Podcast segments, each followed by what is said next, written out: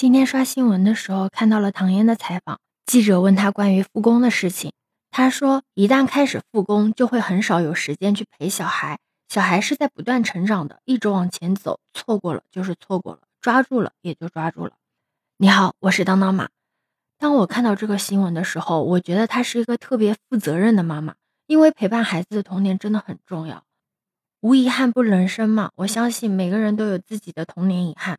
就比如有些人，他是小时候看到别的同学都有漂亮的裙子穿，但可能家里的条件不允许，所以呢不能满足这些要求。长大之后呢，领了工资就想买买买。而我成长过程中最大的遗憾就是父母很少陪伴我。我出生的时候正是我爸爸妈妈最奋斗的那一段时间，在他们的想法里面，小孩子是不需要情绪价值的，只要他们给我提供的物质条件足够的丰富，那么我一定是开心的。而且他们觉得我因为是家里的第一个小孩嘛，所以基本上所有的长辈都很喜欢我，都愿意带着我出去玩。他们就会觉得，嗯，都是有人陪着你的。所以我翻看我小时候的照片，我能找到我爷爷奶奶、外公外婆，甚至是舅舅姨跟姑姑他们陪我出去玩的照片。但是爸爸妈妈陪我出去玩的照片真的是少得可怜。但你要是说他们不在我身边吧，我基本上是天天可以看到他们的。但那种陪伴就有点像是无效的陪伴，人在心不在。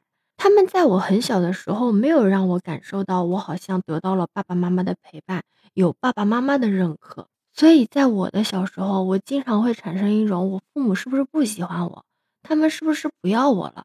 我就特别记得有一个冬天的晚上。我半夜醒来，发现我的父母不在我身边，我就觉得我爸妈是不是不要我了呀？然后我一边哭一边把家里的门打开，跑出去找我爸妈。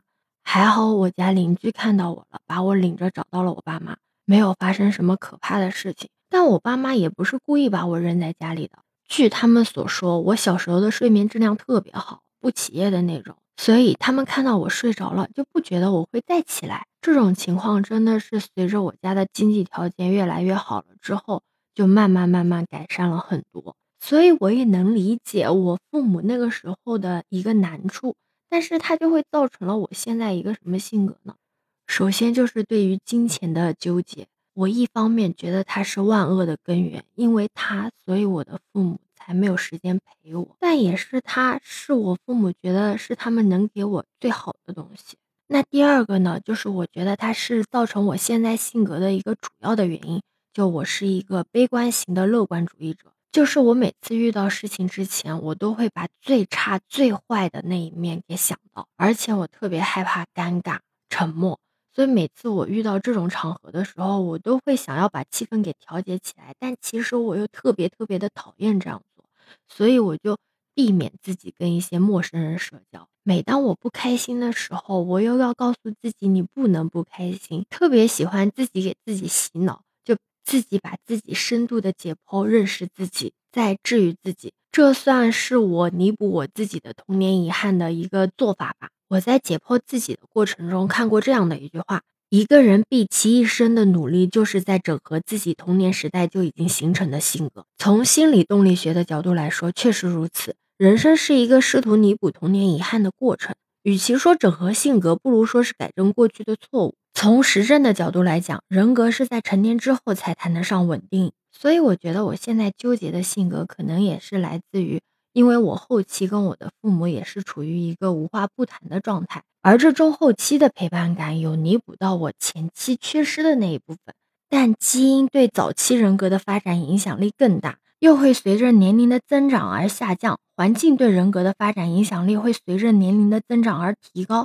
所以，人生是一个不断深化自己和环境互动的一个过程。所以，很多人在长大之后都会去弥补自己的童年遗憾。